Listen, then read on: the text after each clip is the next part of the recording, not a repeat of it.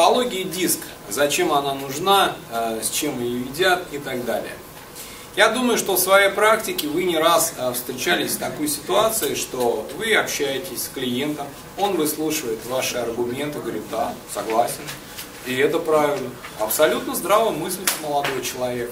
Вы ему делаете предложение, говорит, ну, в общем-то, здравый смысл есть, логика есть в ваших словах, но мне надо подумать. А, такие клиенты, которые как бы не э, в контрах с вами, идут с вами на контакт, а, но конкретных результатов с ними нет. Бывает такое? Конечно. Я их называю условно лояльными. Как вы думаете, в чем причина такого поведения? Значит, недостаточно убедительно. А, ну как же, ваши аргумен... с вашими аргументами он абсолютно согласен. Он абсолютно с ними согласился. Он их считает убедительными. Значит, где-то у него что-то Подсознание. Сознание. Так, Ну, вчерашний вот пример Рука. тоже Хорошо. так, Бога ага. Еще идеи, еще мысли какие? Сомнения, может, у него есть какие-то. Все равно. М, Глубоко Сомнения. скрытые. Так, Нет, Ну, ну, есть интерес, который не хочет э, выдавать просто. Интересы, которые не хочет выдавать. Еще версии А ваши. может он тебе сказал, что все рационально, чтобы ты ушел уже от него. Может быть. Может он, может он говорит, что я согласен, на самом деле не согласен. А, ну типа он вас э, обманывает, Ну да? да, обманывает, что он согласен. Ну, вариант, вариант. Еще какие версии?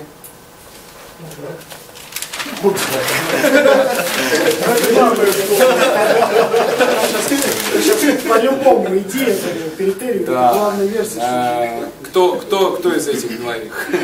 Может быть оба. Могут быть оба. Да? Смотрите, мой ответ вот какой. Э, В продажах э, есть две плоскости. Да? Продажи. И особенно это эм, такая ситуация часто возникает в B2B продажах, да? Э, где э, вот без этой составляющей, которая называется логика, да? без нее как-то про- ну, продажника, который продает дорогостоящее оборудование, который апеллирует к инвестиционным расчетам, сложно представить. Он должен э, этой, э, в этой плоскости уметь оперировать. Так? Вот, поэтому, естественно, она присутствует. И вторая часть это эмоции. да. Так вот, что делает одно, что делает второе. Да, как работает логика, как работает эмоция. Уже есть вариант ответа? Но логика, Ну, То, что не наверное, получается, эмоции, наверное, там, где ну, логика, все нормально. с логикой возможно дольше достигать э, результата, а с эмоцией можно быстрее достичь результата. Вот вы правильно говорите, ваша цель в коммуникации с клиентом это результат. А что есть результат? Сделка.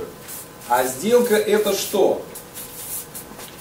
Эмоциональная нагрузка. Ну проще, вы как-то усложняете. Сделка это, Взять обязательства. это взятие обязательства, это инструмент. Сделка это действие. Так вот, смотрите, э, расшивка очень простая. Сделка это действие, а, а логика, да, э, логические инструменты, да, э, когда вы их озвучиваете, рассказываете, логика э, способствует чему? Нет. Логика, ну что, допустим, я вам сейчас за, за 7,8 сколько будет?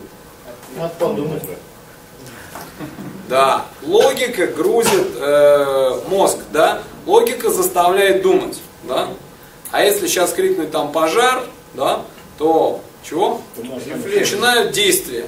То есть, смотрите, когда вы, апелли- а, когда вы используете только логику, да, вы грузите клиента, заставляете его думать.